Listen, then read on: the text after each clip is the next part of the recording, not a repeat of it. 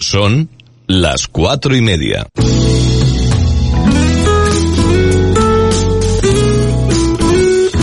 Radio Las Palmas FM. Radio Las Palmas. Servicios informativos. Asunción Benítez. Saludos, buenas tardes. El paro ha descendido en Canarias en 2.100 personas en el primer trimestre de 2020, lo que ha supuesto una bajada del 0,98% con respecto al trimestre anterior, de tal forma que se sitúan en 215.300 desempleados. Así lo avanza la encuesta de población activa en los datos publicados este martes por el Instituto Nacional de Estadística que también expone una caída del paro en el archipiélago en el intervalo interanual, llegando a descender el desempleo en 22.400 personas en un año. Es decir, un 9,44% menos con respecto al mismo trimestre de 2019. Sin embargo, los ocupados en Canarias alcanzan las 930.200 personas en este primer trimestre del año 2020, cuando se ha perdido 10.000 trabajadores, lo que en términos porcentuales significa un descenso del 1,07% con respecto al mismo periodo anterior.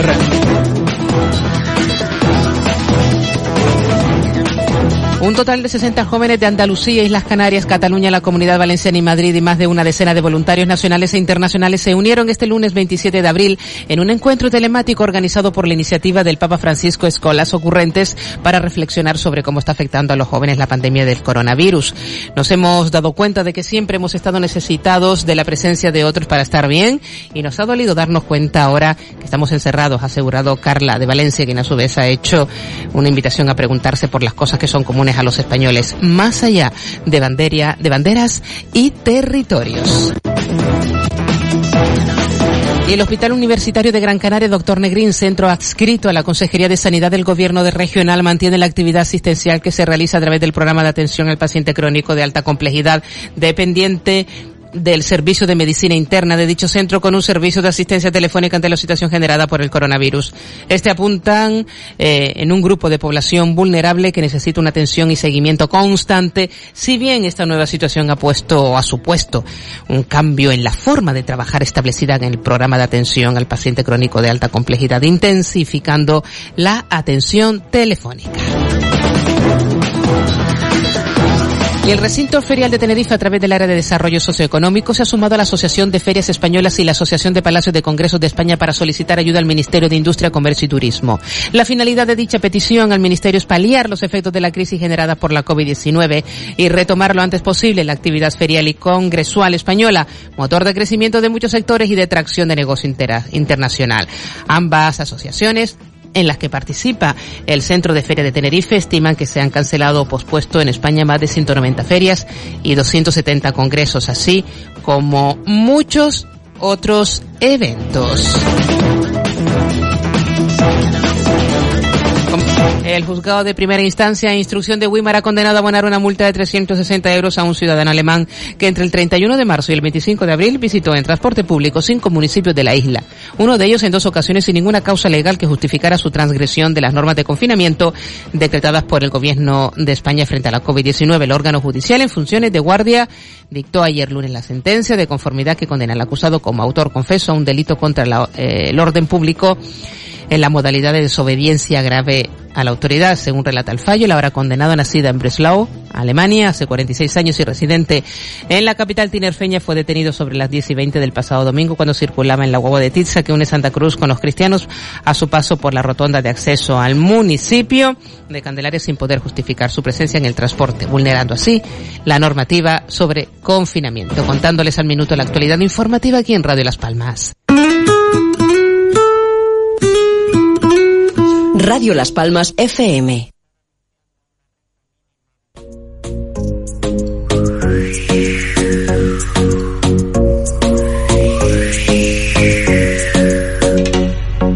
Corran, que empieza la ventolera, que ya son las cuatro y media y acelera. Apuren, quiero que sean los primeros en escuchar cosita buena, de prisa que no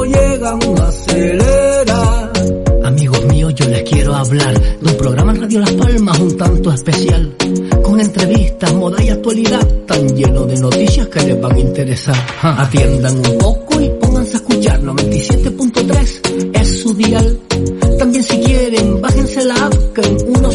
Bájense la podrán sintonizar.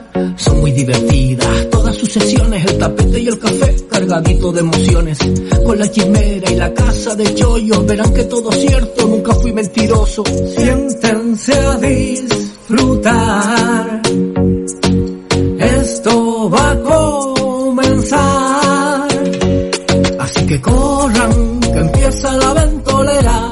Que ya son las cuatro y media. Acelera, sean los primeros en escuchar cosita buena. Desen prisa que no llegan. Acelera, acelera. Ahora comienza la ventolera.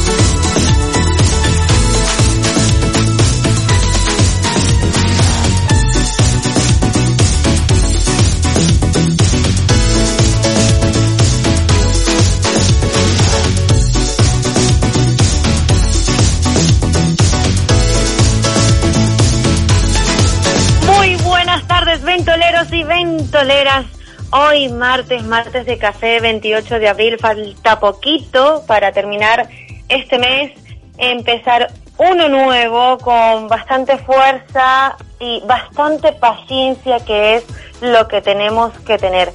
Antes de decir unas cuantas cosas que quiero eh, comentar con todos ustedes, por supuesto quiero saludarlos a través de las diales que nos escuchan, 97.3, 104.4 y 105.7 FM y por supuesto a quienes nos escuchan a través de nuestra página web radiolaspalmas.com. Quiero saludar como siempre a mi querido compañero, amigo y multiuso Pulpo, Jaime Falcón de los controles. Desde aquí volvemos a pedir un aumento de sueldo por todo el trabajo tan maravilloso que está haciendo. que si se le aumentan, ojo Jaime, nos tienes que invitar por lo menos mínimo a un almuerzo de esos de los buenos, ¿eh? y por supuesto quiero saludar eh, a un, una persona que se ha convertido en un apoyo fundamental en, en, el capitán de la saga de los ventoleros y ventoleras. Eh, una persona que, que para mí ahora eh, se ha convertido en alguien muy especial, lo considero mi amigo y que por supuesto sin él este programa eh, no pudiera existir. Buenas tardes y bienvenido Kiko Blanqui. Muy buenas tardes, mi querida Cataisa Mogollón, por supuesto a Jaime y a todos nuestros oyentes. Eh, oye, me has emocionado, Cataisa, tú sabes que también eh, con, con todo este tiempo que, que estamos pasando juntos. Y la verdad que también tengo eh, ese sentimiento igual que el tuyo, es decir, ya eres parte de, de mi vida y eres una gran amiga y que te lo agradezco que también estés conmigo. Te como, que te como todo. Te que como la cara. Que te como, que te como todo. Que te como todo. Que te como todo. Un poquito de seriedad al asunto. Nuevamente y como todos los días hasta que esto termine, eh, pido un fuerte abrazo virtual, muchas energías a todas aquellas personas de nosotros hacia ellas eh, que han perdido un familiar o esos familiares que se han ido y han estado lamentablemente solos en sus últimos momentos. eh, la ventolera, el- todo el equipo, eh, la Casa Radial Radio Las Palmas y por supuesto nuestras familias se unen a este dolor tan grande que está viviendo el mundo entero y por supuesto nuestros familiares mm, en España. Dicho esto, quiero, Kiko, que le des la bienvenida a una de nuestras eh, colaboradoras, que por cierto tiene un reto por ahí pendiente para este jueves. Y además, eh, bueno, luego te sigo contando. Adelante, Kiko. Perfecto. Sí, eh, por supuesto, eh, ese reto está ahí. Vamos a ver si ella lo cumple. Yo creo que sí, porque ella es una mujer de retos cumplidos. Por cierto, nos tendrá que, que hablar, es decir, cómo lleva estos días de confinamiento con los niños que pueden dar un paseíto. A ver todo lo que nos dice. Y si este día algún policía la ha parado como la semana pasada. ¿Quién es ella? Como si no, es la mejor colaboradora que tenemos con ese gran pelo maravilloso que es Inma. ¡Oh! Muy buenas tardes, Inma. Buenas tardes, buenas tardes a todos, buenas tardes. No, ¿Qué vamos tal, a repetir compi? como hicimos ayer. Nuevamente, Kiko, tú y yo. Buenas Sí. tardes, Igma. Inma. Buenas tardes. ¡Ay, gracias, gracias, gracias. Oh, hombre, esa es la energía, claro que sí. Ay, ¿qué tal? Mira, pare- parece que ya nos vamos alegrando un pisquillo más. Parece que ya tenemos otro... Otro Otro talante.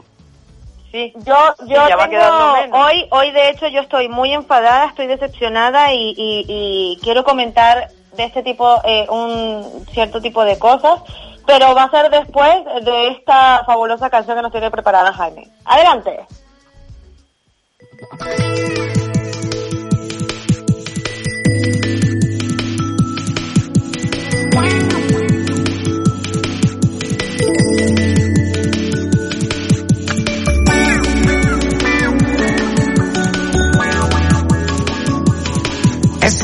Un relámpago por el cielo, un sentimiento a contrapelo, pero se vierte en tu boca, vuelve loco lo que toca. Y cuando ya no entiendo nada, es cuando empiezo a alucinar con tu mirada. Soy como una fragua en el paraíso, conmocionado por un beso, por un amor tan extraño que estoy seguro que es un sueño. Es tan vital y tan vibrante que no hay nada que sentir más importante. Qué fantástico el amor cuando te prende, te tiene a su merced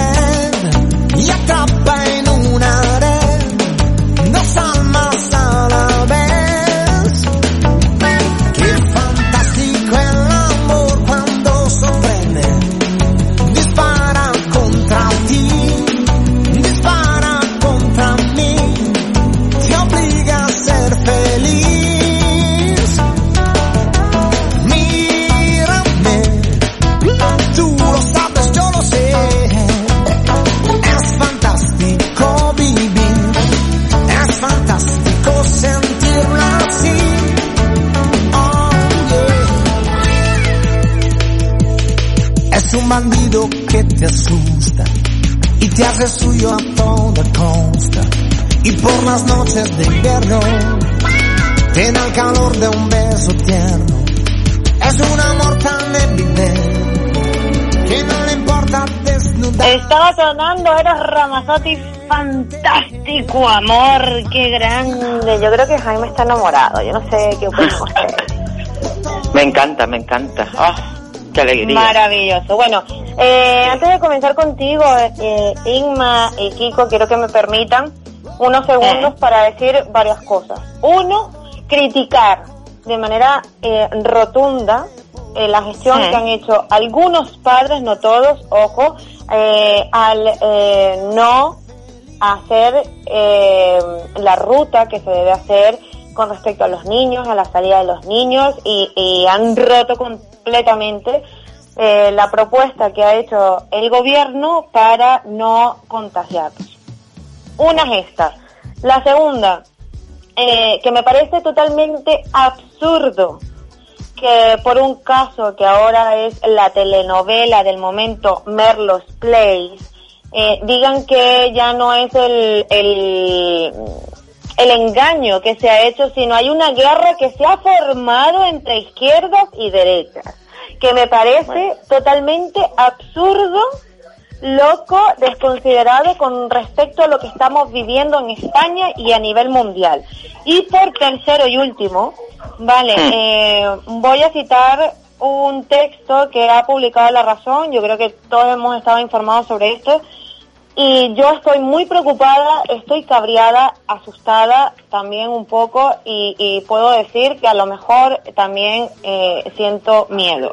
Y dice así, la Asociación Española de Pediatría ha lanzado una alerta interna a sus 14.000 asociados sobre la aparición en las últimas dos semanas de un número de pacientes pediátricos caracterizados por un cuadro inusual de dolor abdominal acompañado de síntomas gastrointestinales con aceptable estado general que puede eh, evolucionar en pocas horas hacia, ojo, hacia un shock con taquicardia e hipotensión, incluso en ausencia de fiebre. La mayoría de estos casos de- se han detectado en niños en edad escolar o adolescente. Esto lo viene diciendo ayer Inglaterra. En España se anunció hoy. Y mi pregunta es la siguiente. Porque he escuchado a varios periodistas diciendo, tranquilidad, no pasa nada, a los padres pueden seguir saliendo a la calle, ¿vale? Y mi pregunta es la siguiente, vuelvo a repetir. ¿Esto va a ser igual que cuando al principio nos dijeron que iba a ser el COVID-19 una simple gripe? ¿Sabes lo que pasa? Yo tengo Eh, un hijo de dos años y aunque a mí sí me duelen mis viejos, como a mucha gente Mm. decía, pues bueno, son viejitos, ya, ya vivieron. Pues también me duelen mis niños. Y digo mis porque Mm. yo considero todos los niños del mundo mis hijos. Mm. Porque me duelen cada uno de ellos. Y que un periodista hoy diga, es que solamente son 20 casos. Son 20 casos que No. están en UCI, están graves. ¿Y, y, y cómo le están pasando a las familias? ¿O es que vamos a seguir diciendo números, como decimos a diario en la televisión, sin tener un poquito de conciencia y sentido común? ¿Sabes lo que Adelante. pasa, Cataisa? Lo que, lo que yo... mm, Ay, no sé si estoy hablando yo o Kiko. No, no, no, tú, tú, tú, Cata, tú, Irma. ¿Sabes lo que pasa, Cataisa? Que hemos llegado a un momento en que, por suerte, por desgracia, por lo que sea, eh, nos ha tocado este tema con un gobierno del que ya nadie se fía. Del que, del que no nadie, bueno, habrá gente que se fíe de ellos, pero yo te puedo asegurar que muchísima gente no se fía de ellos. Entonces a mí, que salga hoy como salió este, el de sanidad, eh, sanidad no, este, no sé cómo se llama, Elilla. Fernando Simón. Ese, salió diciendo, estamos estudiando el tema, a mí eso es lo que realmente me preocupa. ¿Cómo que estamos estudiando el tema? Es que esto es como todo, el problema es que tenemos un gobierno que no tiene credibilidad. No, Entonces, ahí, a mí ahí cual- yo, te, yo te voy a interrumpir un segundo, Sí. Irma, y, y me vas a, mm, a permitir decirte que Sí. tú me conoces muy bien y, y yo sabes Sí. que yo no, no soy afín a este gobierno. Sin embargo, Mm.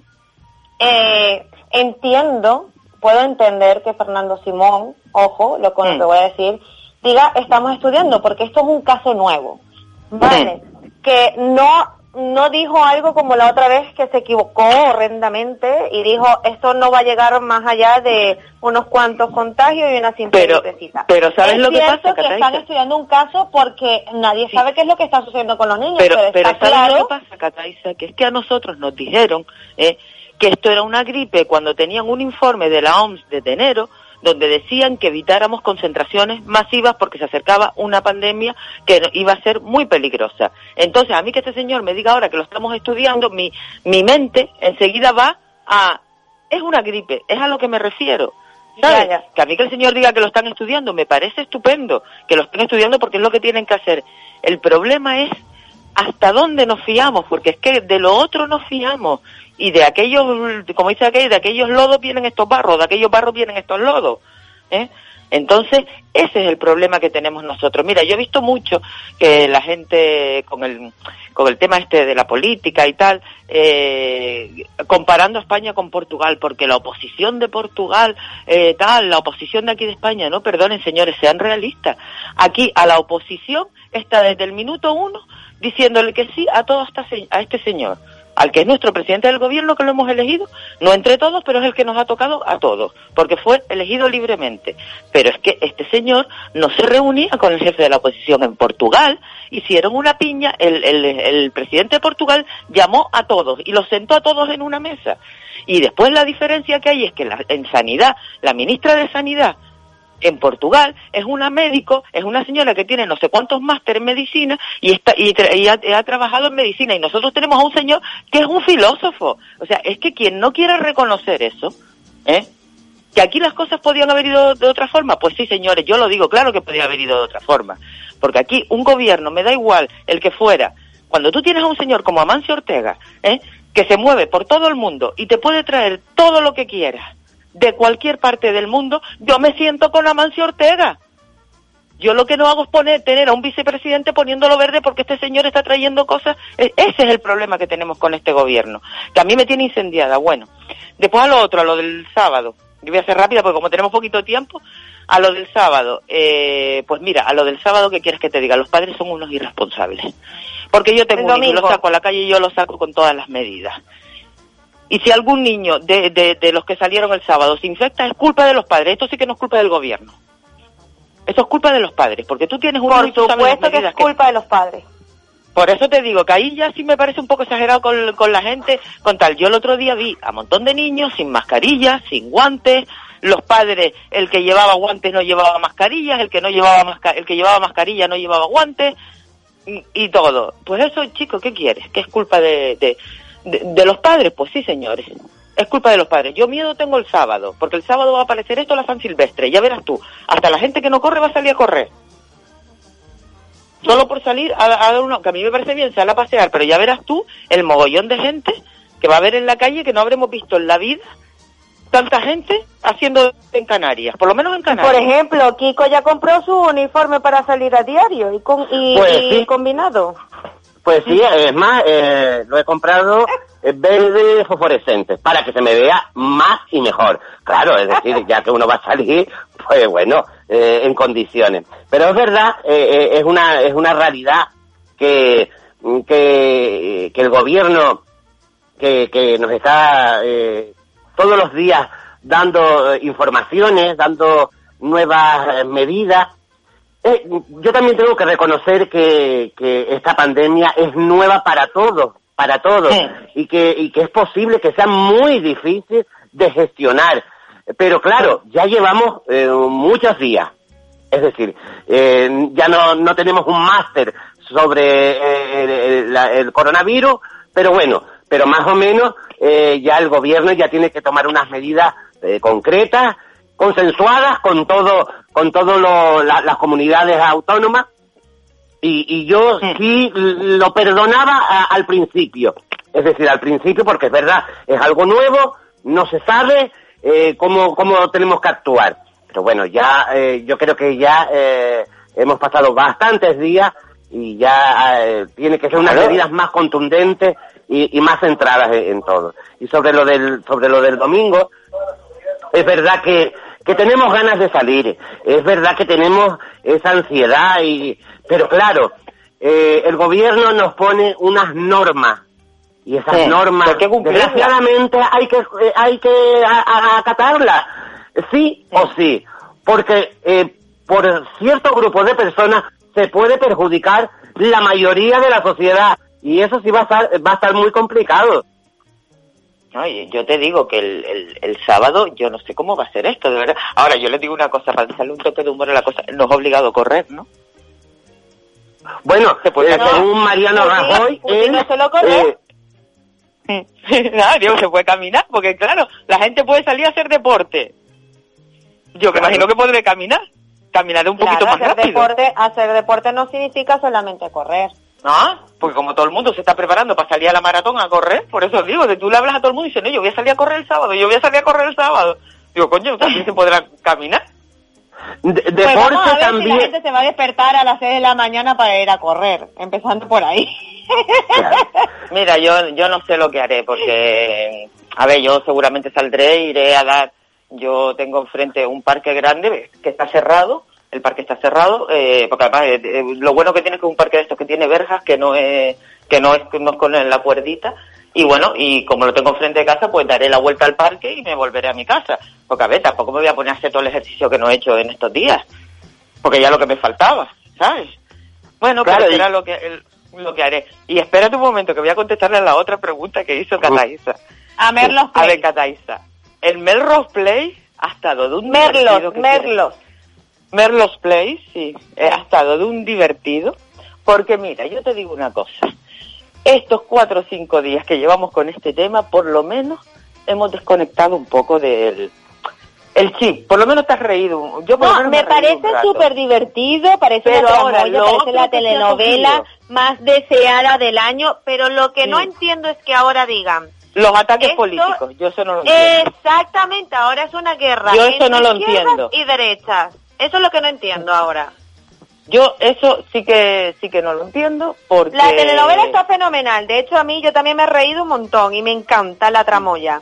Y de hecho, pobrecita Marta López, porque en- en- enterarte de un estado como estamos, enamoradísima hasta las trancas, que te han montado los cuernos delante de toda España y que encima el tío no le pida perdón y además le diga, es que hay que tener respeto a mi pareja, es decir, al cacho, eh, Sí. pobrecita.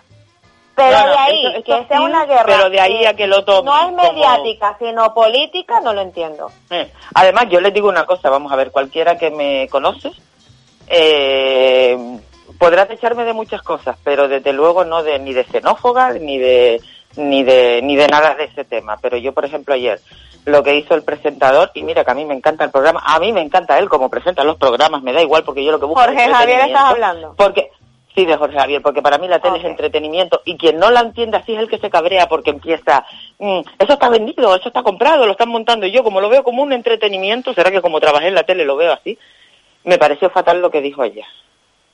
Pero ayer sí es que me pareció, me pareció fatal. Vamos a ver, ¿qué pasa? Que tú sí puedes dar tus ideas políticas, que nos las llevamos tragando muchos durante mucho tiempo, ¿eh?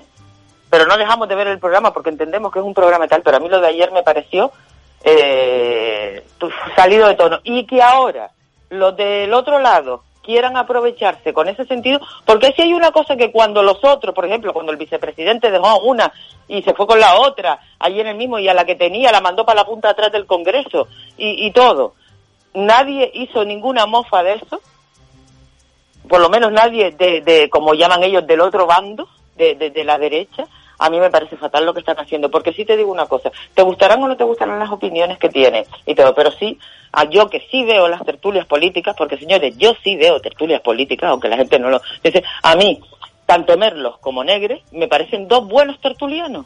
Como hay uno que no sé cómo se llama ahora, que no me acuerdo del nombre, es uno que tiene barbita, lo que pasa es que ahora como se ha pasado a la sexta ya no lo veo, que es de, de izquierda, mm, de izquierda a izquierda, y me gusta cómo habla, cómo explica las cosas, y yo creo que ahí está o sea, la diversidad, donde uno, porque yo creo que también nosotros hemos llegado ya a una época, que a, no- a una edad, perdón, que, mm, vale, cada uno tiene sus pensamientos y sus tendencias y todo, pero ya lo que buscas es que la persona que está delante tuya o el político que está delante tuya, lo que te diga tú, te lo creas, lo veas factible.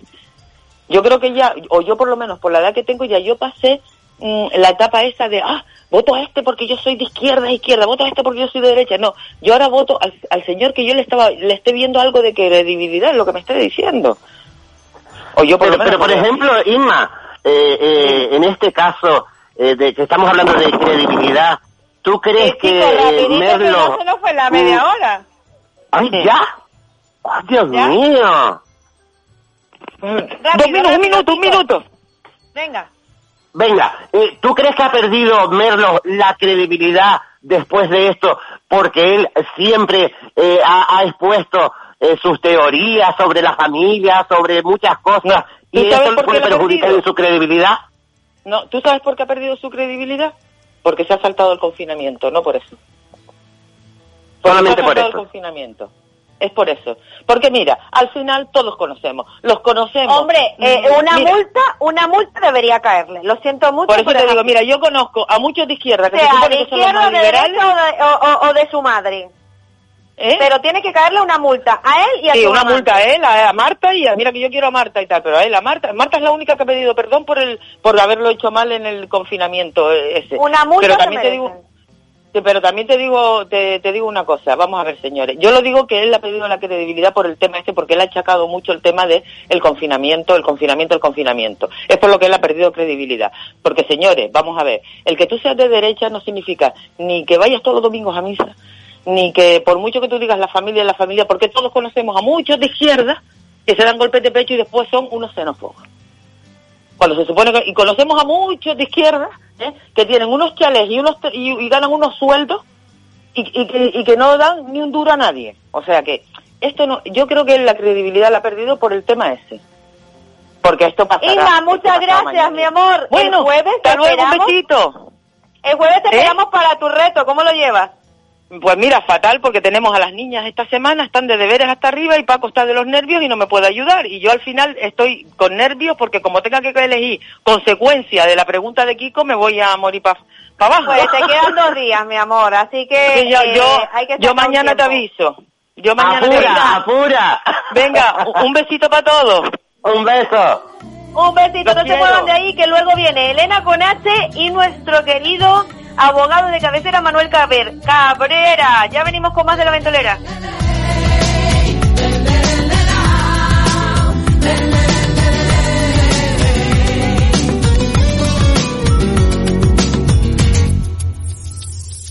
Los malos tiempos pasaron, al fin tus desaires se fueron.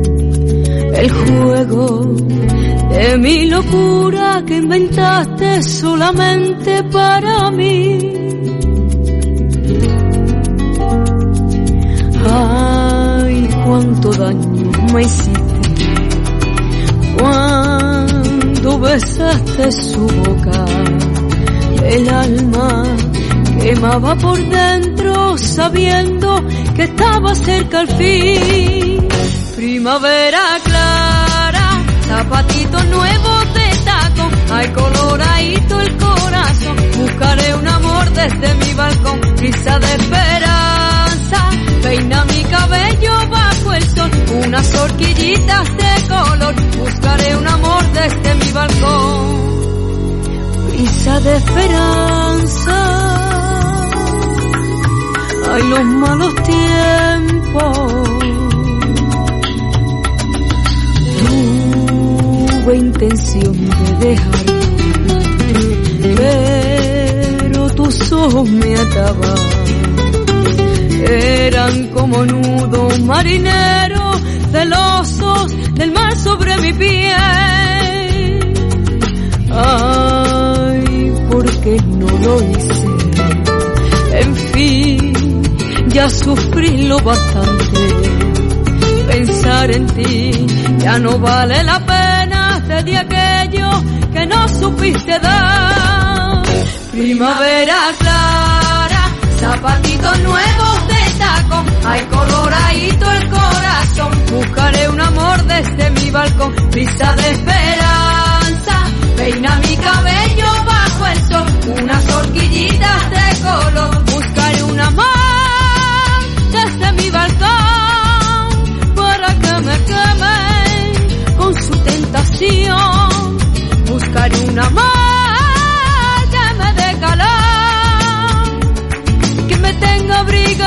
latido del corazón.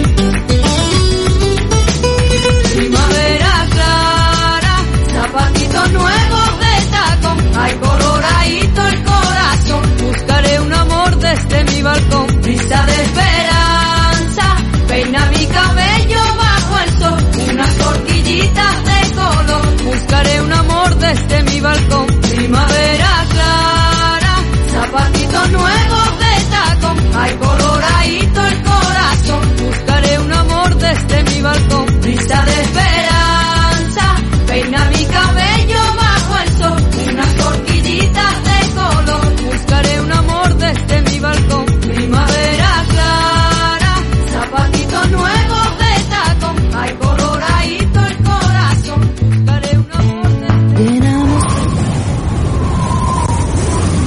La Ventolera.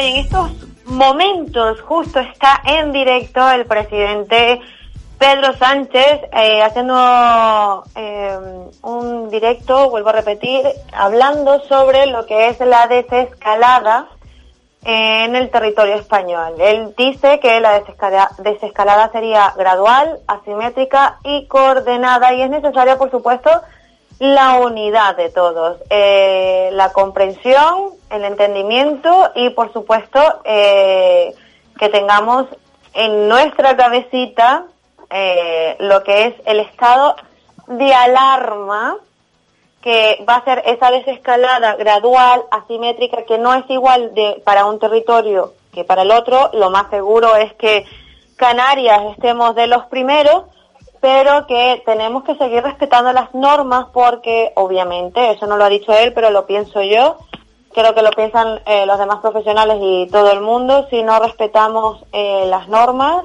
creo que eh, podría volver a subir ese, ese nivel de contagio. Entonces, eh, seguiremos informando según hable el presidente Pedro Sánchez, si seguimos aquí todavía en la ventolera, Kiko. Pues sí, mi querida Cataliza, porque es muy interesante lo que Pedro Sánchez nos tiene que decir hoy, eh, esa, eh, esas nuevas órdenes o medidas para para que este esto vaya a, buen puerto, ¿no? Todo, todo esto, eh, eh, este este momento que estamos viviendo. Pero claro, es muy sorprendente que Pedro Sánchez hable en el mismo momento que va a hablar esta gran colaboradora, nuestra pelirroja más roja, ese emblema de Vegeta que lo lleva ella como bandera, que es nuestra querida Elena Conache. Buenas tardes, Elena. Hola chicos, buenas tardes. Señores, apaguen la tele y disfruten de la vida. Ya yo estoy hasta el moño de hablar de la mascarilla, de la no mascarilla, de lo que no se comportan, de lo que se comportan. Señores, desinfórmense, que es mucho mejor. Nosotros le damos la mejor información, que es más clarita y más de anda por casa. Porque está hay mucha claro, especia- eso es así. Y- O si tienen la tele, que le bajan el volumen y nos escuchen a nosotros. Exactamente, nada, que la paguen directamente, hombre. Pues mira, yo voy a hablar de otro aspecto distinto y además voy a felicitar a las mujeres. Y voy a felicitar a las mujeres porque los países que mejor han gestionado la crisis de- del coronavirus, pues son siete países que están comandados por mujeres. ¡Ole! Ole, pues ¿qué elementos comunes tenemos de estas siete mujeres que las voy a nombrar? Algunas son ya por ustedes muy conocidas. Pues bueno, han sido transparentes en la información que se le da a los ciudadanos, han sido rápidas en tomar medidas para evitar la propagación del virus y además han utilizado las nuevas tecnologías, las redes sociales. Incluso en algún país, como ya veremos, han utilizado hasta los blogueros. Es decir, señoras, estas son como las señoras de la chola. El cholazo sobre la marcha y aquí se acaba todo. Pues no lo digo de broma, señores. Eh, es así. La primera del ranking, la señora Angela Merkel. Ustedes saben que Angela La Merkel, Angela Merkel, pues hizo un discurso muy clarito y le dijo, señores, Esto es grave. Nos vamos a enfrentar a una crisis peor que la Segunda Guerra Mundial y probablemente entre el 60 y el 70% de ustedes nos vamos a infectar. ¿Qué han hecho los alemanes? Pues ustedes fíjense las cifras que tiene Alemania. Ahí lo dejo. Es decir, y han hecho test a mansalva para, a- para detectar asin- asintomáticos y asintomáticos. Y es más, ya saben que el día 4 de mayo empiezan experimentalmente a abrir las, las escuelas. Luego, bueno, Taiwán, que Taiwán es vecino a China, calladita de la boca, pues su presidenta, pues cerró las fronteras sobre la marcha y solamente han tenido seis muertos. Luego Nueva Zelanda, vamos, en Nueva Zelanda, cuarentena estricta y responsable durante dos semanas, cierre de fronteras y pues su confinamiento ha sido el menos restrictivo. Pues creo que son nueve muertos. Dinamarca, que ya saben que ya abrió, pues señores, la, la Mette Frederiksen, pues chapó por ella. Pues ahí vamos. Y luego Islandia, que es un país pequeñito, que pondría equivaler a la población de la isla de, de Las Palmas de Gran Canaria, 364.000 habitantes, empezó a hacer análisis de la población antes incluso de detectar los primeros enfermos. ¿Y qué pasó? Pues detectó los contagios. Pues aquí vemos que creo que esto deberían tomar nota y en vez de estar contando, eh, lo veremos, lo experimentaremos, digo blanco, digo negro, digo rojo, digo amarillo, pues creo que deberían tomar ejemplo los políticos, no solamente de este país, sino de otros países en donde parece que la capacidad de las mujeres es más práctica y digo aquí que viva el cholazo, sí señor.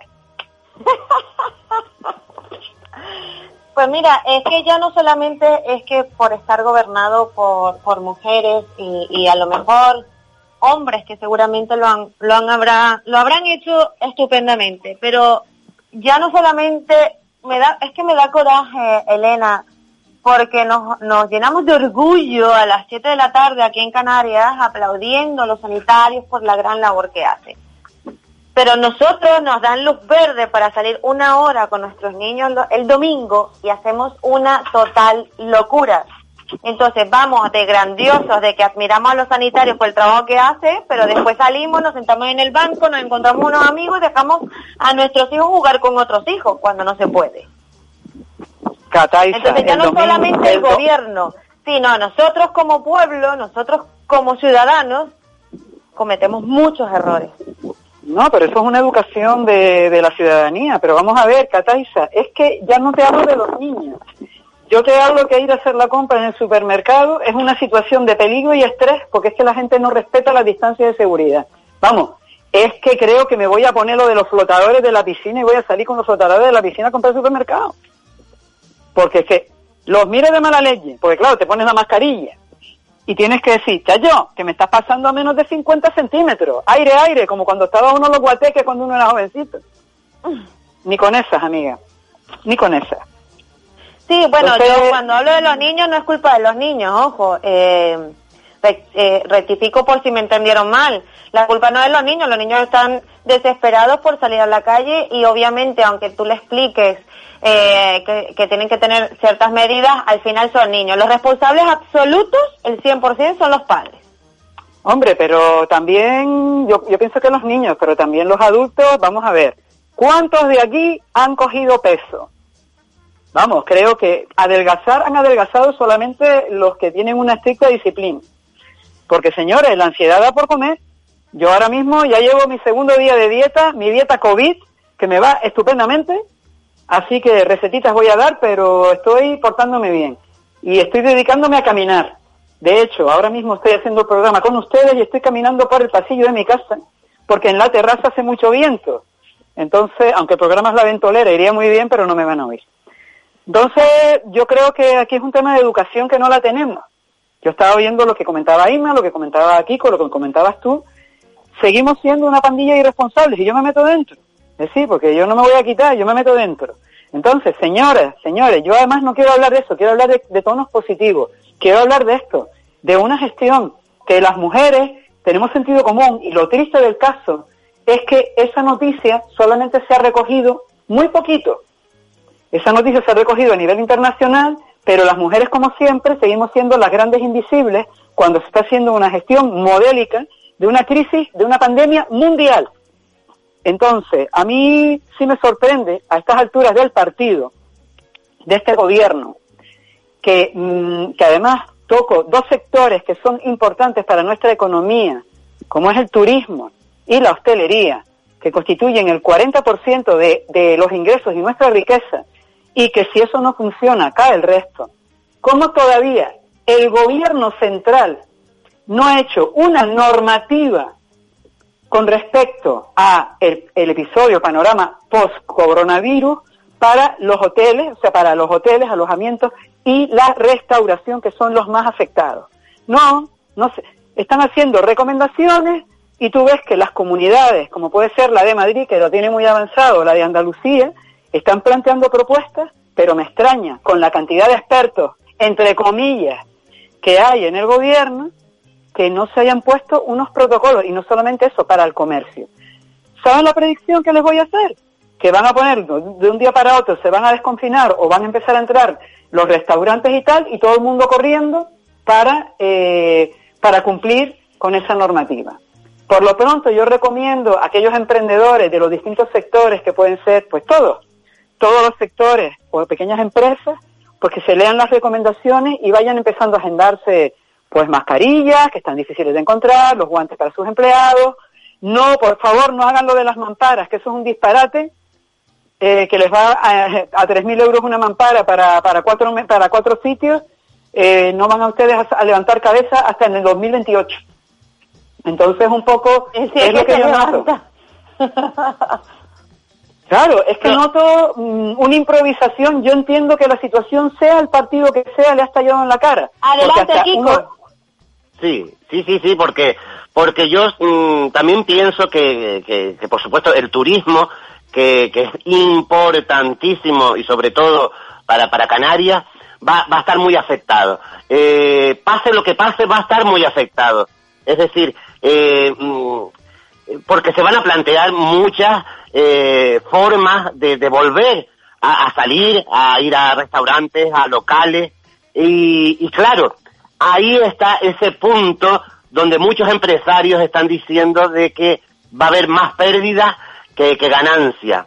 Pero claro, es, es, es que tiene que ser así, o es la salud o es el dinero, pero también te digo una cosa, hoy vi a un, a un ciudadano decir en un programa de televisión que si no nos morimos por el coronavirus nos vamos a morir de hambre. Claro, y, no le falta razón, ¿sabes?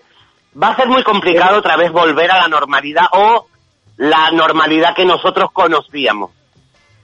Vamos a ver, eh, esa frase la dijo el presidente de la Comunidad Autónoma de Canarias, que está urgiendo al gobierno central de que se hagan medidas para agilizar la economía. Eh, yo, bueno, aprovechando todo este tiempo, que hay tiempo para hacer de todo, ustedes imagínense ayer caminando por la terraza y escuchando un webinar. Webinar son pues conferencias y, y meeting que se hacen en la red pues sobre los centros comerciales en España. Hay una frase de un economista que me he quedado, que, los que no hagan caso a los economistas, sino que hagan caso a los epidemiólogos. Francamente, el turismo, Kiko, el turismo y la hostelería, ahora mismo en cifras porcentuales, constituyen más del 40% de nuestra riqueza y de nuestros claro. ingresos en Canarias. Ojo al dato, si el turismo no viene y la hostelería no abre, también caen los transportes, es decir, y los colegios no abren, las guaguas, los comercios, si no hay turistas, ¿ustedes se creen que con la cantidad de ERTES que hay ahora mismo en Canarias, la gente va a salir a comprar, la gente va a comprar comida? Con lo cual, claro. es verdad, yo no digo que vayamos a ir corriendo, pero sí es verdad que el gobierno central está tardando en poner unas normas ya generales que están reclamando todos los, los empresarios de todos los sectores, una normativa ya para que se vayan a preparar, porque esto no se hace en dos días. Yo me pregunto, tanta gente con ERTES que tenemos en Canarias, que están en su casa desesperados y que se supone que tenemos una formación maravillosa para la gente que está en paro o para la gente que quiere acceder, ¿cómo no están preparando cursos de, educación para movernos en un entorno eh, post-coronavirus? ¿Por qué no hacen esas cosas? Eso es lo que yo estoy echando de menos, aparte de los test, lo de las mascarillas, lo de todo lo que ustedes están hablando. Yo ya me estoy preocupando, primero, en, en esa falta de transparencia que me preocupa, en que hoy digo blanco, mañana digo negro, luego digo rojo. También es verdad que se desconoce un poco, pues, lo del virus, sí tengo la esperanza. No sé si saben que se, hay una vacuna que se está haciendo, eh, que, que va a tener posiblemente, se van a empezar a probar ya con humanos, con lo cual eh, ya eso es un, un hito de esperanza, pero bueno, van a pasar unos meses. Pero Sí, tenemos, que preocup- tenemos un mensaje, Elena, dice lo siguiente. Hola, ventoleros y ventoleras. Yo pienso que en el problema que estamos hay que centrarse en la política social y sanitaria y sobre todo participar en la transparencia a la hora de informar a los ciudadanos de forma clara y que lo entienda todo, sea joven o mayor, e invertir de forma responsable porque hay dinero y herramientas para seguir trabajando. Un saludo, soy Roberto. Así es. Elena, ¿tenemos hoy receta o no tenemos receta? Claro que tenemos receta, querida. ¡Vamos a ello! Pues nada, hoy les voy a poner una rica ensalada. eh, es una forma distinta de comer la típica ensalada de pasta, que es una ensalada que recuerda un poquito a Italia. Así que vayan tomando nota porque los ingredientes son fáciles y la receta es rica, rica y fácil, fácil. Por lo pronto mm, me van a buscar 180 gramos de lacitos de pasta, que se llaman en italiano farfalle, ¿vale? Seis tomates rojos maduros, que estén bonitos, si no de ensalada, sino tomate ya jugosito, rojito. Eh, dos mozzarelitas. No me compren, por favor, la mozzarella esa de lonchas, no, sino las mozzarelas que vienen en bolsitas, que es el queso La, ese re- la que viene con de- entera, la redonda. la redondita sí, no cojan la otra porque la otra tiene un sabor muy fuerte. Un aguacate grande eh, maduro, tres cucharadas de piñones, eso es la parte de la ensalada, ¿vale? Y luego tenemos el aliño. El aliño necesitan seis cucharadas de aceite de oliva, dos cucharadas de vinagre de vino, una cucharada de vinagre balsámico, es el vinagre de Modena, una cucharadita de mostaza en grano, eh, una puntita de azúcar, sal, pimienta y albahaca fresca picada, dos cucharadas. Pues nada, ustedes ponen a hervir la pasta en agua y sal, la escurran, la dejan enfriar, aparte cortan el tomate y la mozzarella en rodajas finas, el aguacate lo parten en la mitad y cortan también lonchitas eh, a lo largo de, de esas mitades. Pues nada, preparan el aliño con todos los ingredientes menos la albahaca fresca cortada. Con la mitad de ese aliño aliñan la pasta, colocan en una fuente o en cada plato pues una lonchita de mozzarella, una lonchita de aguacate, una lonchita de tomate y rodean todo el plato. En el centro le ponen la pasta, le ponen las hojas de, de albahaca fresca y el resto del aliño lo colocan a la verdura y la mozzarella que hemos hablado. Y les queda una ensalada, y los piñoncitos, les queda una ensalada riquísima, rapidísima y quedan como, vamos, que ya me está entrando hambre y no puedo comer pasta. ¡Qué rico! Es simple, una ensalada muy rica y además como hacen estos días espléndidos, pues bueno, pues es una forma distinta de comer la ensalada de pasta. Y bueno, pues esa sería la receta de, hoy. eh, anoche llovió, ¿eh? Sí, cantidad. Llovió La cantidad. lluvia, la lluvia bueno, no- necesaria. Sí, sí, porque que llueva, que se lleve el coronavirus, que además también la lluvia, el calor, dicen que parece que hay una relación directa entre eh, la incidencia o no del coronavirus a nivel climatológico. Es decir, si hace más calor, hay menos bichos. Así que bueno, que venga todo el calor para que se vayan todos los bichos. Eso, eso, meneña, eso. pues mira qué rico, una ensalada con este calor eh, viene fenomenal. Queda bien. Hombre, yo hoy almorcé, además, dense cuenta que esa ensalada utiliza producto canario, menos la pasta italiana, eh, que bueno, yo sé que hay que consumir producto local, pero realmente sí les digo que aunque la isleña hace una pasta buena, como la pasta italiana, pero es por la calidad del tipo de trigo, es decir, es la forma de hacerla. Pero dense cuenta que son todos ingredientes que tenemos aquí en nuestra tierra, el tomate canario, el aguacate de aquí, los piñones no, pero mayoritariamente casi todos los ingredientes de ese plato podemos utilizar producto local. Con lo cual estamos favoreciendo pues nuestra economía y nuestra producción local, que además tenemos una maravillosa mm, naturaleza que nos permite tomar productos y además bien de precio, porque ahora los aguacates, las papayas, está todo, a pesar de que hablan de la subida de precios, pero encontrarte aguacates a 4 euros el kilo cuando antes te costaban 6 u 8, pues eso indica que hay mucha oferta y que ya los hoteles no están comprando y que eso nos lo está repercutiendo a nosotros un poco más barato. Así es. Tenemos una buena noticia y creo que es bastante buena que a partir del 4 de mayo, aparte de Formentera, pues en nuestras maravillosas Islas Canarias eh, tenemos al Hierro y la Graciosa que serán de las primeras en hacer eh, eh, la desescalada.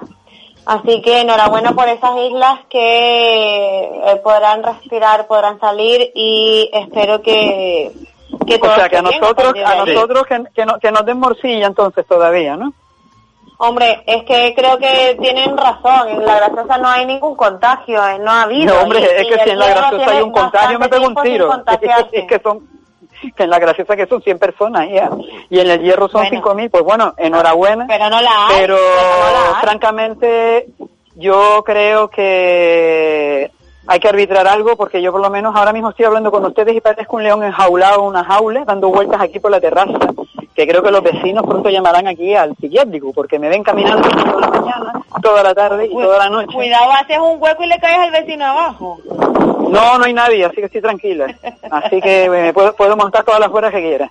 Se han marchado a sus países de origen porque eran extranjeros y se han marchado. eh, así que nada, pero sí tengo todavía vecinos abajo que son súper tranquilos.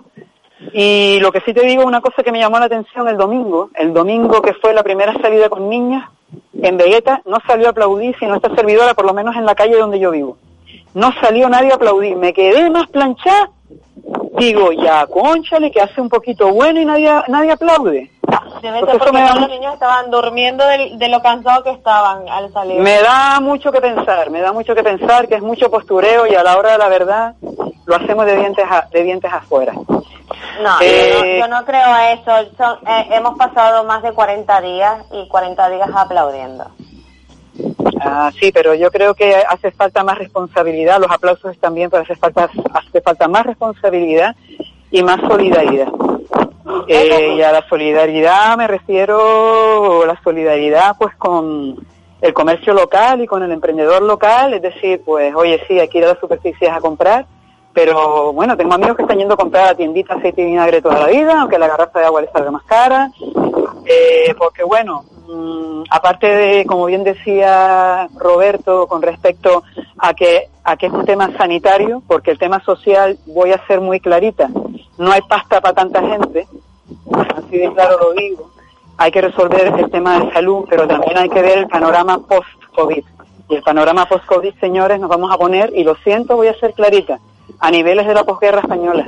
O sea, vamos a caer a, a los años 40 una destrucción del, del tejido empresarial brutal y señores, ya Canarias encabeza de las comunidades con más tasa de paro.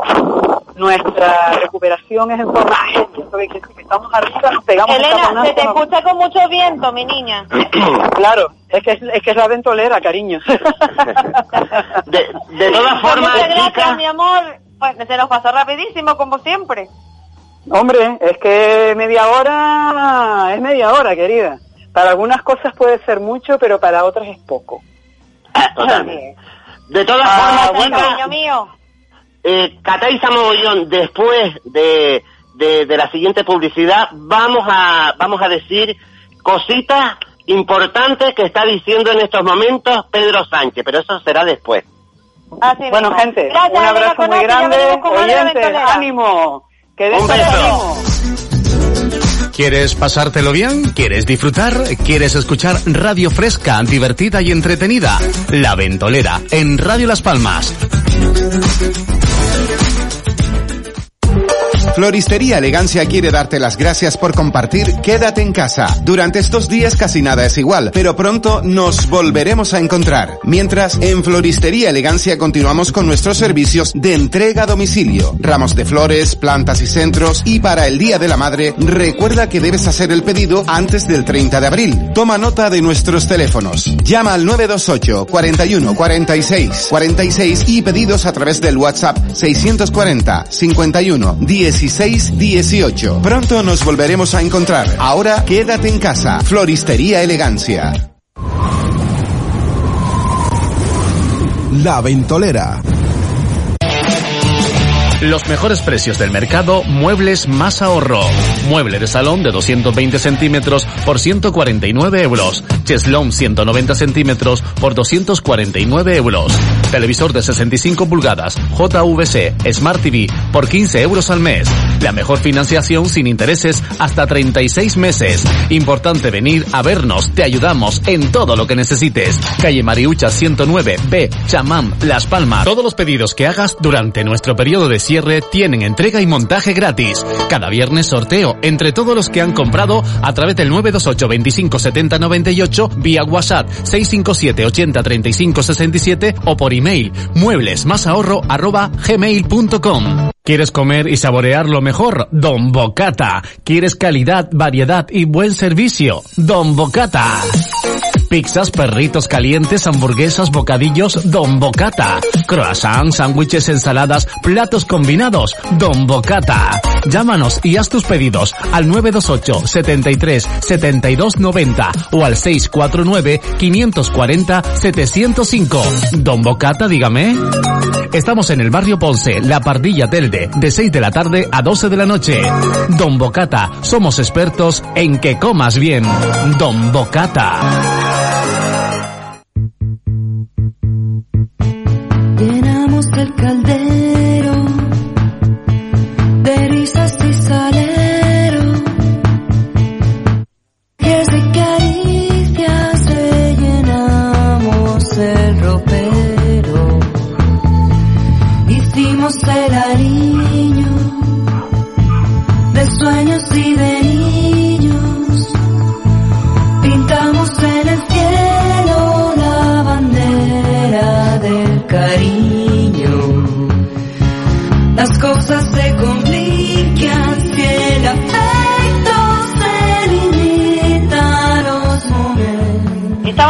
Con la ventolera. Quiero recordarles el número de teléfono 928-463-454, 928-463-454. Yo no sé si te has dado cuenta, Kiko, pero cada vez estamos como... Es cierto que en principio dijimos que mm, más felices, ¿no? Lo, lo comentó Igna. Sí. Pero yo es que hoy estoy tan seria, tan decepcionada, que eh, el programa de hecho ha estado un poco mm, bastante fuerte, por Sí, decir reivindicativo sobre todo. ¿Cómo? Y sobre todo reivindicativo para que las cosas se hagan bien. Bueno, exacto. Te, estamos, eh, habías dicho que ah, antes Sí. de irnos, que íbamos a repasar un poco de lo que se está hablando, de lo que está hablando nuestro presidente Pedro Sánchez en directo. Sí, Cataiza, pues eh, Pedro Sánchez nos está informando a todos los españoles que eh, va a haber cuatro fases, cuatro fases eh, para este esta vuelta a la normalidad. Y en la primera fase estarán incluidas las islas de la Graciosa, el Hierro y la Gomera. Tendremos que esperar, sí, tendremos que esperar por lo menos hasta el 4 de mayo eh, para que las demás islas eh, estén incluidas.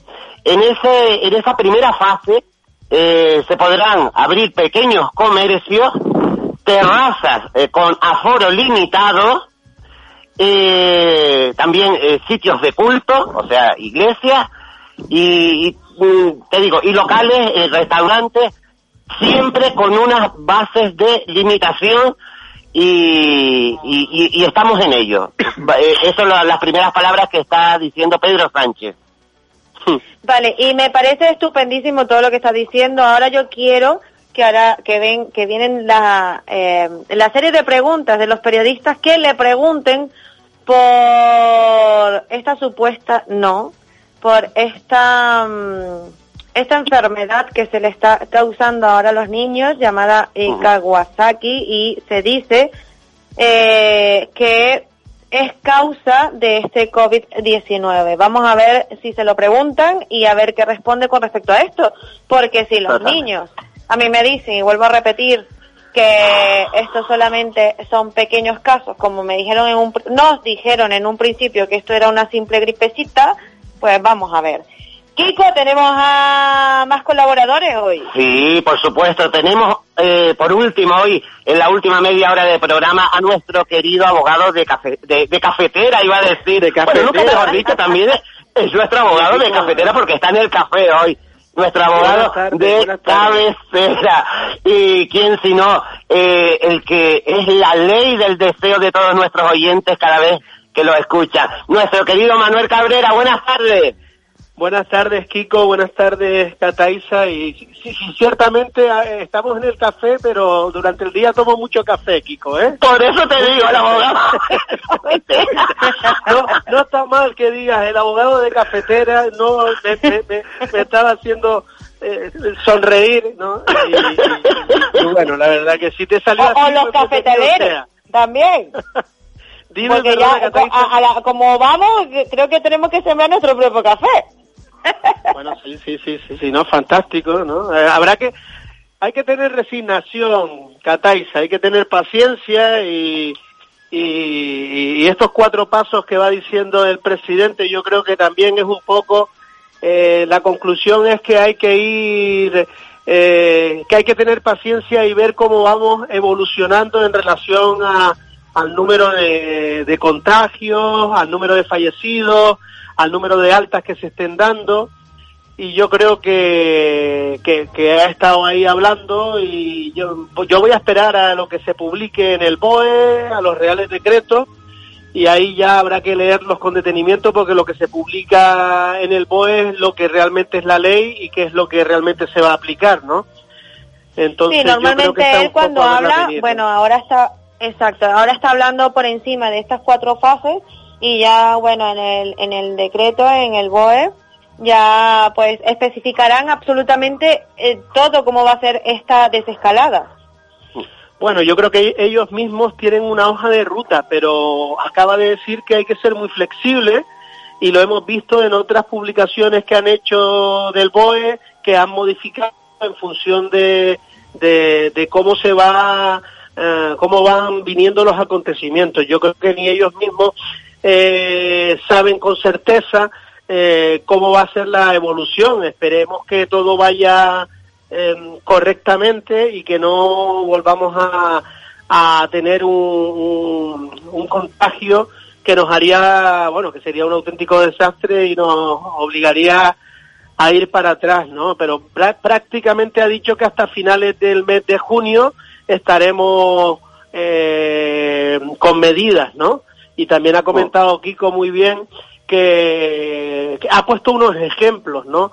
Pero vamos, que prácticamente lo que se va a permitir es establecimientos donde puedas como pedir hora, ¿no? Eh, eh, pasar a recoger la comida a tal hora o, o a lo mejor ir a llevar eh, los zapatos al zapatero a tal hora pero pero bueno tendré que leerlo con detenimiento una vez que lo publique porque es que cuando yo lo oigo aquí en las ruedas de prensa que da pues, que se pega ahí una hora hablando y después a las preguntas pues contesta a lo que buenamente puede porque como tú bien ahora querías hacerle esa pregunta yo creo que todavía no sabemos al 100% eh, eh, esos síntomas de los niños ni si eso está provocado por el COVID o no.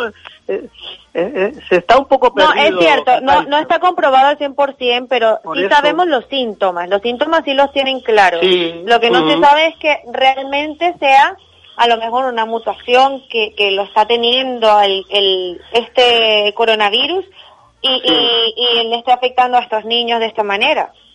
Claro, yo leía esta mañana, eh, oía, eh, mejor dicho, en la radio, y claro, mm, dan opiniones, pero vamos, certezas no hay ninguna, y como estamos todos bastante afectados, eh, y me imagino que tú como madre de un hijo pequeño, pues, pues claro, esto está generando un miedo en la población que se va uniendo al estado en el que estamos, y entonces eso nos lleva a, a- a que queremos saber, eh, Cataiza, pero yo creo que ni nuestros dirigentes en un momento dado eh, tienen una hoja de ruta, pero no pueden dar una contestación al 100%. Hombre, está claro, ahora, está claro. La conclusión que estábamos sacando ahora, eh, Kiko, que yo estaba también viendo eh, la comparecencia de- del presidente, es que mm, se señores tienen que dice que hay que ser flexibles y que hay que ir viendo en función de cómo se vayan dando los datos y prácticamente va a ser una apertura ahora el día 4, pero en aquellos sitios donde ya no tienen donde no tienen casos ni en muchos casos han habido casos. ¿Sabes? Que es curioso que en La Gomera, que es donde empezó el primer caso, eh, pues ahora sean los que primero van a abrir, van a abrirse, ¿no? Esperemos Sí, que todo verdad. salga bien y que todo el mundo colabore, porque mm, desde lo que cada uno puede hacer, desde un ciudadano que se vea minúsculo hasta el presidente del gobierno, yo creo que esto es una cosa que, va con todo y que cualquier fallo de una persona puede generar eh, un fallo para toda la sociedad, ¿no? Es que por eso hay que ser muy no pensar que porque uno se va a saltar un poquito una norma no va a pasar absolutamente nada. Yo creo que es que no sabemos cuál es el resultado, ni como decía ahora Cataiza, cómo puede ser la mutación de, de, de este virus, ¿no? Entonces estamos Sí, un sí. poco perdidos, ¿no? Sí. Eh, el presidente está diciendo que no se va a poder movilizar en- ni entre provincias ni entre islas y que cada fase, que son cuatro, va a durar entre una y otra mm, mínimo de dos semanas. Es decir, la primera fase que- de desescalada será tarda- las islas que hemos mencionado. Y así sucesivamente con respecto a los locales, a los negocios y todo lo demás. Es que normalmente es el tiempo que tarda en incubarse, digamos, eh, es decir, que cada vez que se toma una medida, lo que, digamos, se pueda estar contagiando hoy, no se va a poder ver hasta dentro de dos semanas. Y entonces un poco están, yo creo que ellos están un poco eh, haciendo, un- tomando una medida y viendo el resultado de la misma y también teniendo en cuenta lo que están haciendo otros países que van por delante de nosotros en cuanto al tiempo, ¿no? Pero bueno, esto es, es lo que tenemos todos unas ganas enormes de ya poder hacer una vida normal, pero yo creo que este 2020 no va a ser un, un año normal, ni aun cuando nos permitan ya eh, salir a la calle y hacer nuestra actividad, ¿no? Hombre, normal como antes no será, va a ser una vida nor- una vida nueva normal. Que es diferente.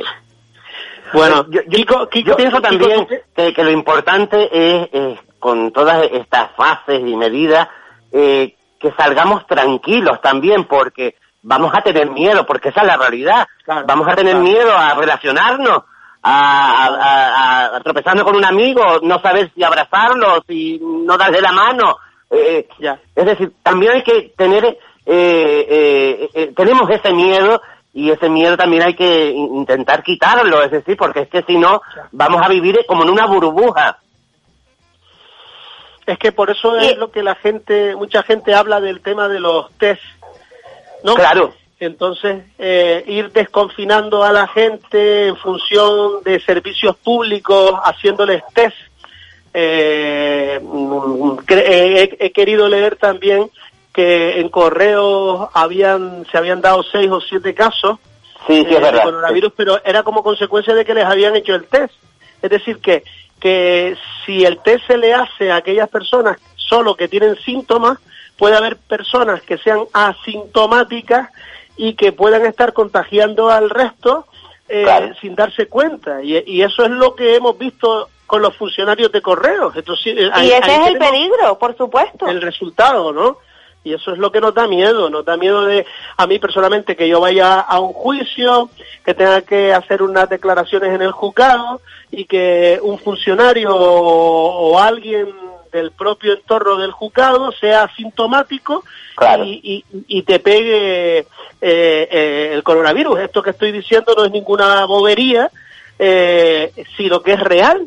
Y entonces, No, yo cuando oigo a un miembro del gobierno ayer diciendo que para mí es más importante que hayan UBI, que no que hayan test, porque así si caigo me cuidan, digo, no, mire, es importante el test y es importante eh, la, la, la UBI. No se, tar- no se trata de que una cosa no conlleva a la otra, pero es que hay, está comprobado de que hay personas asintomáticas que piensan que no tienen absolutamente nada y a lo mejor le dan un beso a su padre que tiene 70 años o a su madre y, los enferma y genera una pérdida que entiendo que puede ser mm, subsanable teniendo un test. Es decir, yo tengo un test, estoy enfermo, pues no veo a mi padre y no veo a mi madre, pero me dice el gobierno que ya puedo salir, yo no tengo ningún síntoma, lo primero que hago es irle a dar un beso a mi padre y a mi madre y los contagios de coronavirus. Esto es que esto hay que tratar de evitarlo si lo podemos hacer, que yo entiendo que hay medios que es poder hacer los test, por ejemplo.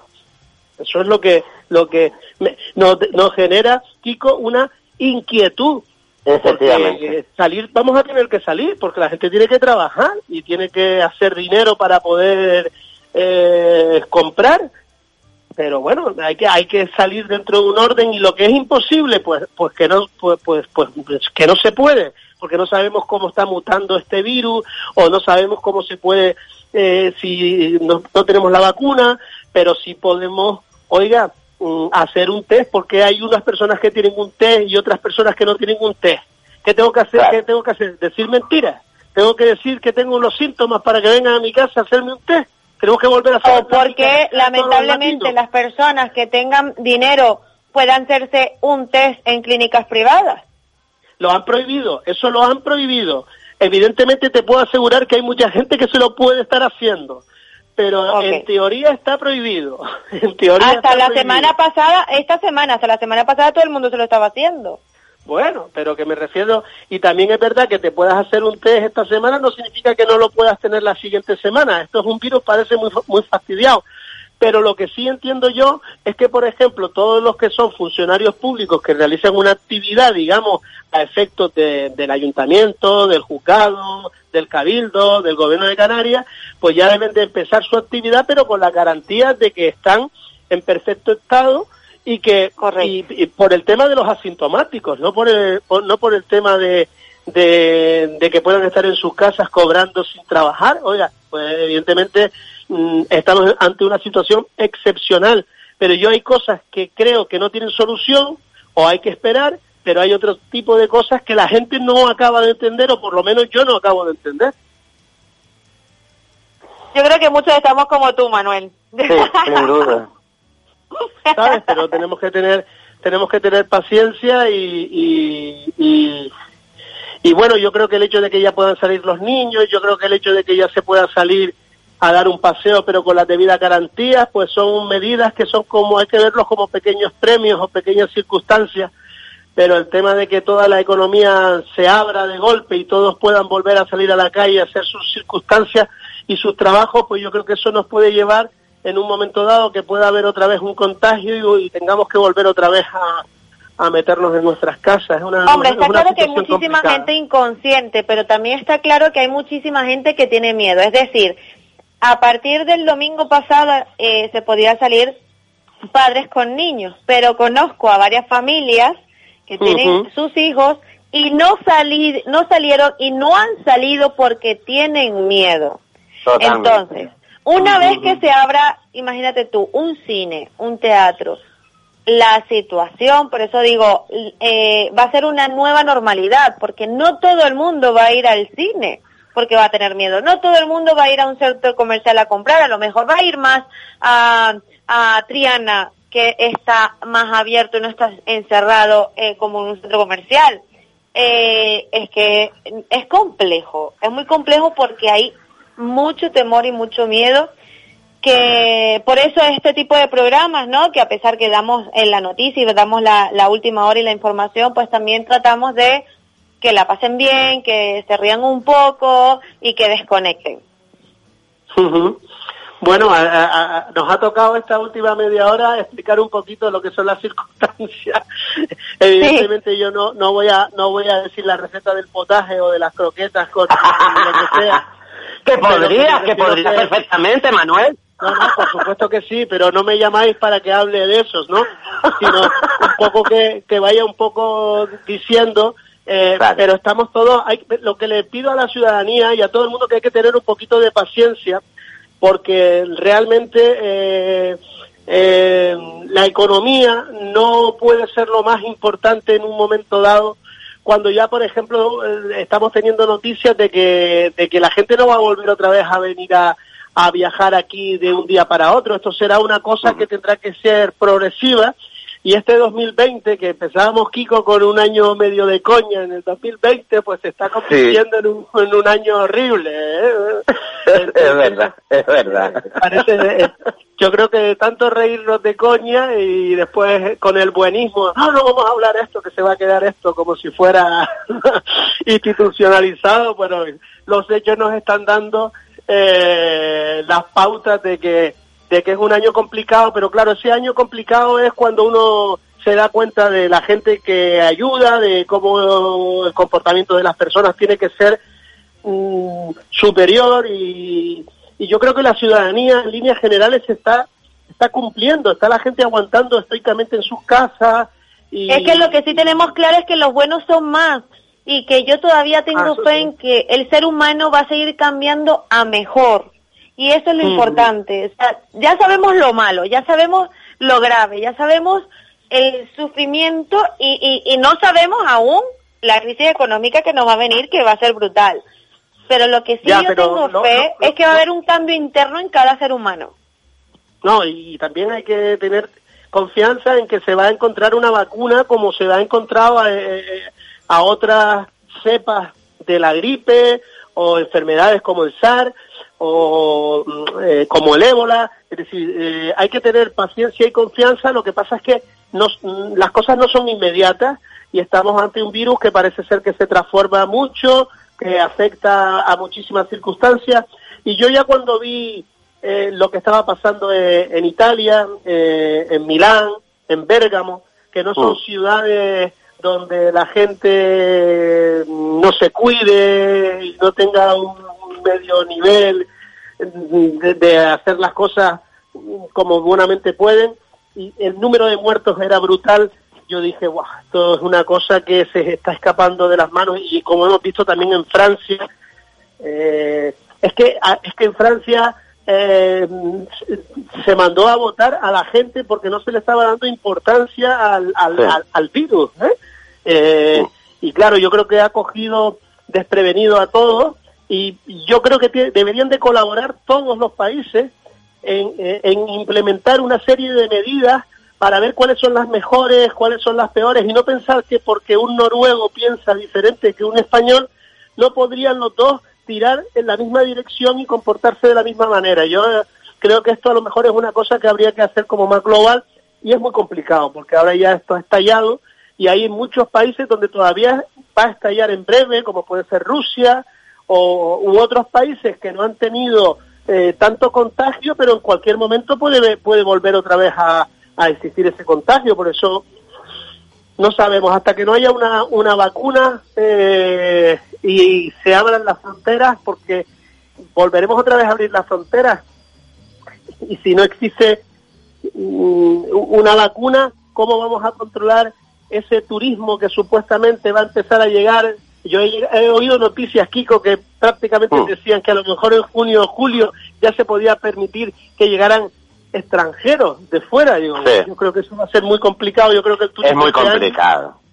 se va a limitar a que la gente dentro de la misma provincia pueda moverse, eh, provincia o islas, porque a lo mejor dentro de la misma provincia de Las Palmas no nos permiten ir a Lanzarote o a Fuerteventura. Entonces yo creo que eso habrá que ir eh, teniendo confianza en los médicos, en los epidemiólogos eh, y a veces los políticos toman decisiones, pero en este caso tienen que ser apoyadas en los científicos y en, y en las personas que en teoría debieran de saber cómo tratar este- esta enfermedad, porque eh, yo la verdad que puedo dar ideas, pero como ciudadano, pero ni se me ocurre como epidemiólogo decir si esto es mejor o peor o va cambiando eh, la mutación del, del COVID, que dice ahora Muy Cataiza, y tiene su preocupación como madre de que ahora pueda haber mutado a que los niños no podían tenerlo y ahora pueden tenerlo con esta mutación, que es, es- es un miedo que existe y es, y es totalmente lícito y humano y así debe ser. No, no tenemos por qué avergonzarnos por decir que tenemos miedo. Yo tengo miedo a- a- a- al resultado de esta pandemia. Claro.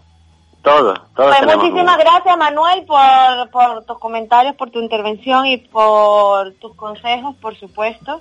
Eh, Y nada, que aquí estamos luchando estamos con paciencia, estamos con fe, estamos con movimiento, pero estamos también en cuarentena y a la espera de que todo calme. Gracias, Manuel. Pues mucho, mucho ánimo, un abrazo a todos, a Cataisa, a Kiko, a todos los de la ventolera que nos oyen y, y nos vemos el próximo martes si, si Dios quiere y a ver si es para eh, decir que vamos mejorando y que vamos saliendo de este, de este confinamiento. Un abrazo y un beso a todos. Será. Un beso enorme, Manuel.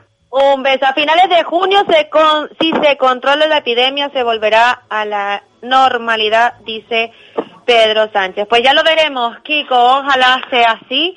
Ojalá y sea así, Cataiza. Sigamos una ruta donde pronto eh, podamos a esa nueva normalidad. Kiko, mañana nos escuchamos. Muchas gracias.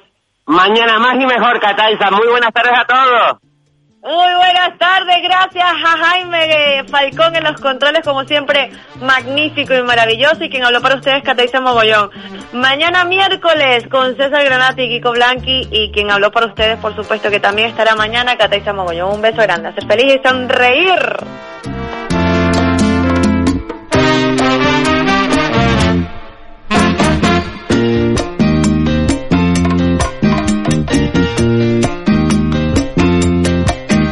Elena, la cándida niña de la sociedad.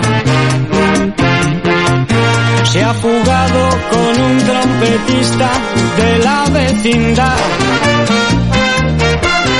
El padre la busca afanosamente y lo está comentando. Toda la gente y la madre pregunta angustiada en dónde estará. De nada sirvieron regaños, ni viajes, ni monjas, ni las promesas de amor que le hicieran los niños de bien. Fue tan buena la nota que dio aquel humilde trompeta, que entre acordes de cariño eterno se fue ya con él. Se han mudado a un cuarto chiquito con muy pocos muebles.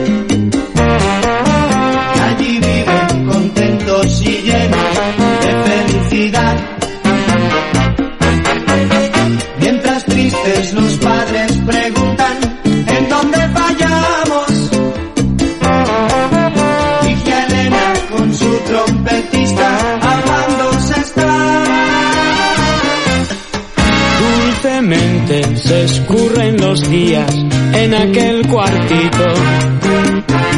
Mientras que en las mansiones lujosas de la sociedad, otras niñas que saben del cuento al dormir se preguntan, ay Señor, ¿y mi trompetista cuándo llegará? Otras niñas que saben del cuento al dormir se preguntan, ay Señor, ¿y mi trompetista cuándo llegará? Ligia Elena está contenta y su familia está asfixiada. Ligia Elena está contenta y su familia está asfixiada. Ligia Elena está contenta y su familia está asfixiada. Se escapó con